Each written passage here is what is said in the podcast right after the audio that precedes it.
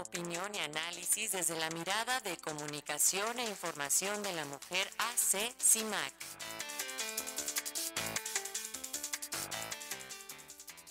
Y justo sobre la incidencia por la despenalización del aborto, tenemos el comentario de Sirenia Celestina Ortega, y es integrante de Comunicación e Información de la Mujer, Asociación Civil, CIMAC. ¿Cómo estás, Sirenia? Bienvenida, muy buenos días, te escuchamos. Hola, buenos días, buenos días a toda la audiencia. Pues así es, el derecho a decidir sobre nuestro cuerpo es precisamente ese, un derecho.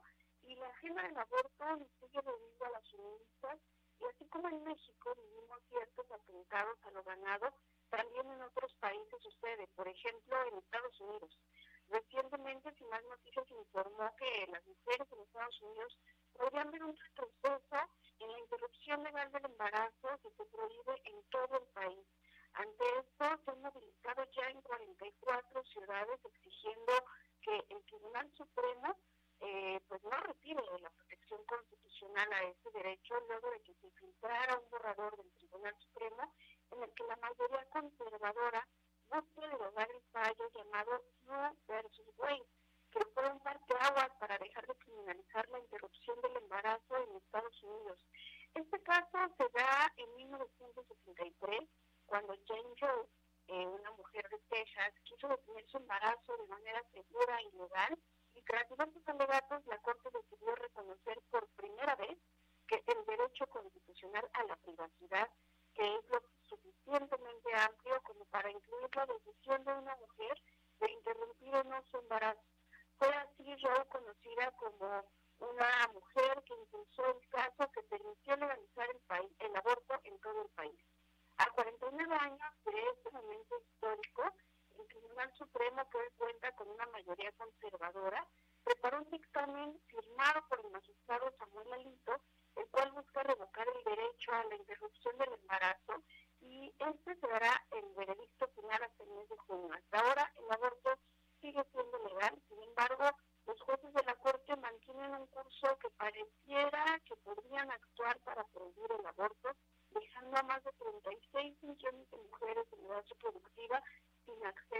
este derecho.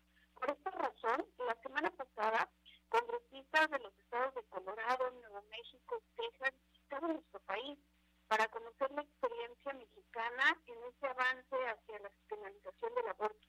En una reunión con organizaciones como GIRE, IPAS y SINAC, las congresistas reconocieron que la Ciudad de México es una ciudad avanzada. Paola Ávila Guillén, que es directora del Women's Equality Center, instó a Estados Unidos a volver a ver precisamente América Latina, donde la lucha del movimiento feminista ha permitido eliminar leyes restrictivas y así también compartir algunas experiencias para mostrar que este movimiento fuerte, el movimiento feminista, puede ayudar a los políticos y a las políticas a hacer lo correcto.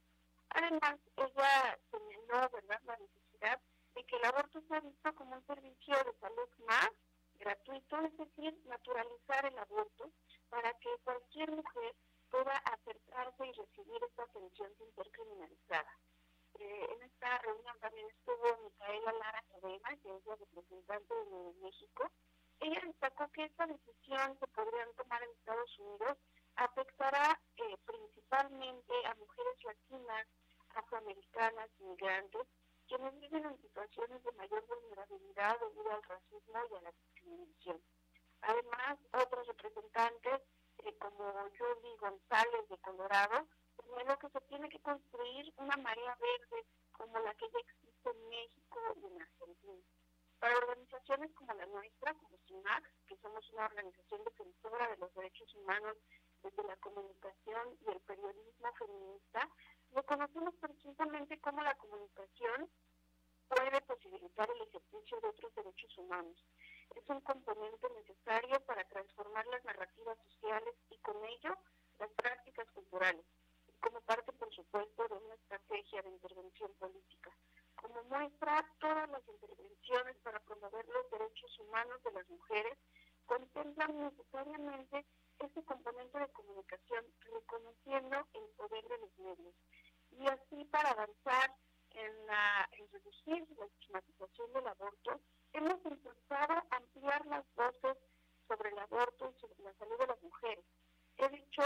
intervenciones que el 70% de la agenda mediática tiene la voz de hombres de funcionarios públicos específicamente. Pues es necesario colocar demandas y lecturas de la sociedad civil y las voces de las mujeres en específico, desmitificar el aborto y para ello ofrecer información basada en evidencia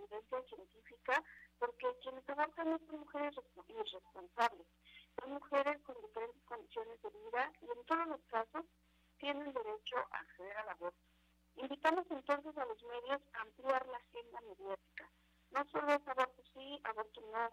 Tenemos que hablar de la reducción de la mortalidad materna cuando se penaliza, del desabasto de eh, métodos anticonceptivos, de la violencia sexual, de la objeción de conciencia, de las redes de acompañamiento. Por ejemplo, en este caso, este temor ante el posible retroceso en Estados Unidos sumado a la aprobación en Texas de una ley Latinos del Corazón que, prohíbe el aborto después de las seis semanas de gestación, ha causado precisamente que las mujeres se movilicen para crear redes de acompañamiento.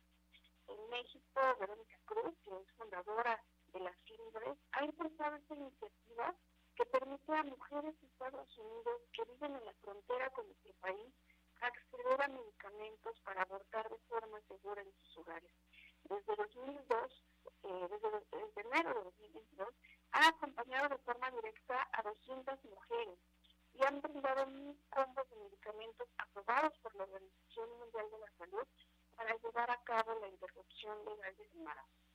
De acuerdo con la ONU, se calcula que anualmente en el mundo se realizan 25 millones de interrupciones de embarazos inseguros, provocando que el aborto sea una de las principales causas de muerte materna, lo que podría ser prevenible evitando físicas, psicológicas y sociales de las mujeres. Finalmente, pues el periodismo feminista ha acompañado el avance de los derechos humanos de las mujeres, desde la ley Robles en la Ciudad de México, que permitió precisamente amplió las causales del aborto eh, cuando era entonces la jefa de gobierno de la Ciudad de México, Rosario Robles, hasta los recientes casos de despenalización en Oaxaca en 2019, o estas lecturas regionales como la Marea Verde en Argentina en diciembre de 2020, cuando se anunciaba que 2021 sería un gran año para los derechos de las mujeres, y así fue. Siguieron Colima, Hidalgo, Coahuila y Veracruz en 2021, y recientemente Sinaloa y Guerrero en 2022. Esto lo hemos hecho impulsando campañas donde invitamos a las periodistas a entender las dimensiones legales del embarazo, las dimensiones de la salud pública, pero también a construir estrategias para informar a las mujeres sobre posibles avances y retrocesos en esta